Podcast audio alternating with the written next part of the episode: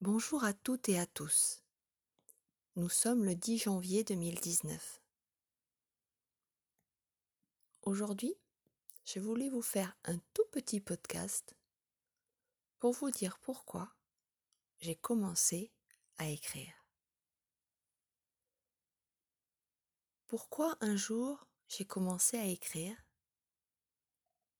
Parce que je ne trouvais pas les oreilles dont j'avais besoin pour m'écouter, me réconforter, me soulager.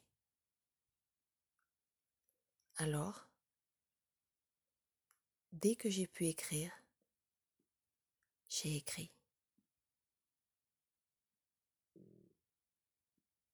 À six ans, tous les soirs, comme je voulais encore écrire et apprendre après l'école, j'ai commencé à recopier des mots des dizaines de fois.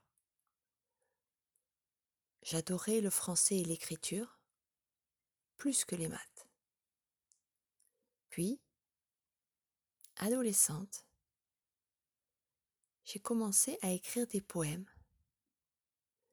Et en tant que grande adulte, j'ai commencé à publier mes écrits d'adulte. Le regard des autres n'avait plus autant d'impact sur moi. J'étais moi-même.